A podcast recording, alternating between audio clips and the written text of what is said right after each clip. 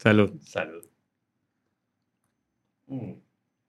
Ah, qué bien que está esto. Por lo general, cuando empieza un podcast, dice buenas tardes, buenos días, buenas noches. Acá me parece que está bueno decir buenas noches porque este es un horario de padres. Yo creo, yo creo que sí. horas. Vamos a ver qué, qué, qué, sale de esto. Los niños duermen. ¿Qué podemos, qué podemos pedir? Los niños duermen. Casi un milagro. Hola.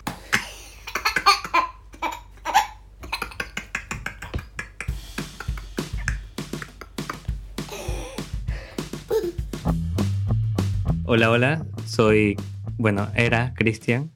Ahora soy el papá de Oliver.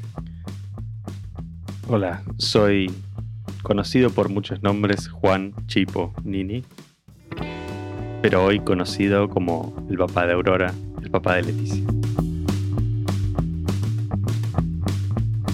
Entonces, la pregunta del millón. ¿Qué es ser papá? Ah. Para mí ser padre lo puedo resumir en dos palabras. Es un privilegio y es una decisión. es, una, es un sentimiento, es una emoción, son experiencias.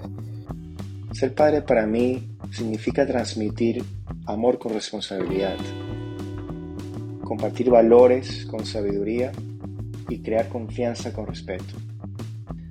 La responsabilidad más grande que, que tengo sobre mis hombros de guiar a seres humanos para que sean seres humanos, personas de bien, que sean independientes, que puedan tomar sus propias decisiones en algún momento.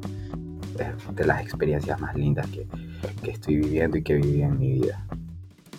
Ser padre es ser el mejor amigo de una persona que lleva tu misma sangre. Me veo como un guía, como un guía a través de esa de ese, de ese camino, ¿no? que es la vida. ¿Sabes que cuando venía para acá venía pensando eso y pensaba que ser padre es algo que inventó la naturaleza para que los platos de los niños no queden llenos? Es como una aspiradora perfecta de comida al final del día.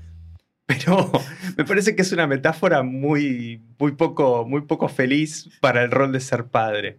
Pero para vos, ¿qué es ser padre? Yo no tengo las metáforas, eh, tú eres un especialista en eso, pero yo la verdad es que es algo que me lo vengo preguntando constantemente, porque al final siempre se habla de querer ser padre, de, de cuándo eres padre, de, tengamos un hijo, la familia, pero no se habla del por qué o, qué es ser padre como tal, ¿no? Mm.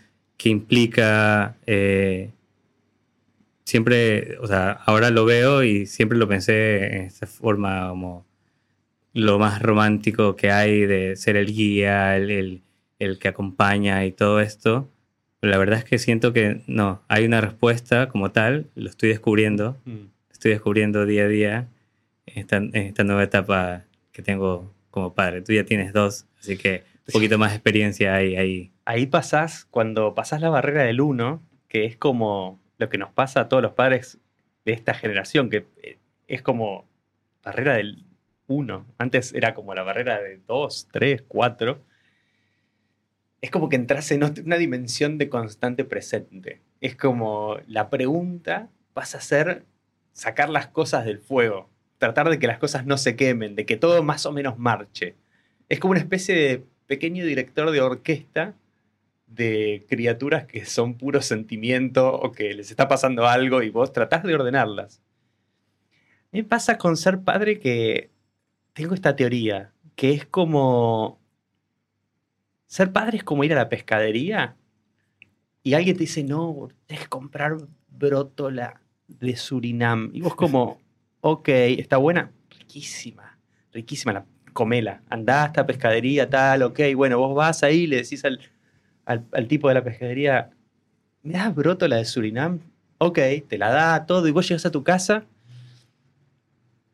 y decís, ¿y ahora qué hago con esto? ¿Qué hago con este pescado? ¿Cómo se come?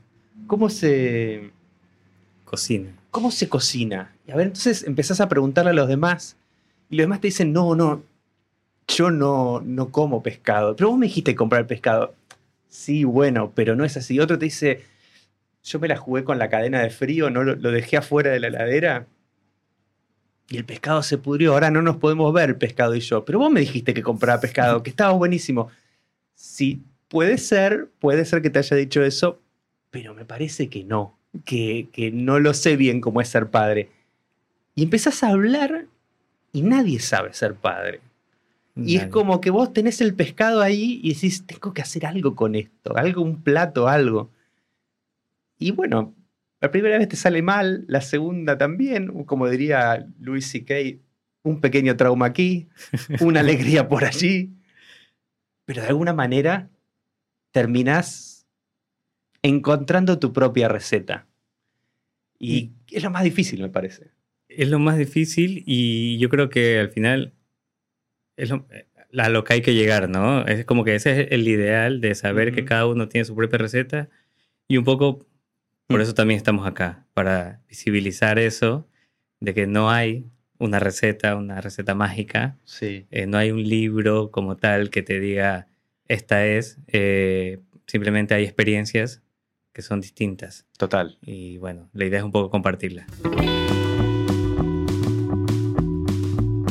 Y por eso, bueno, estamos creando este podcast Padres sin resolver, porque al final lo vamos a ir construyendo.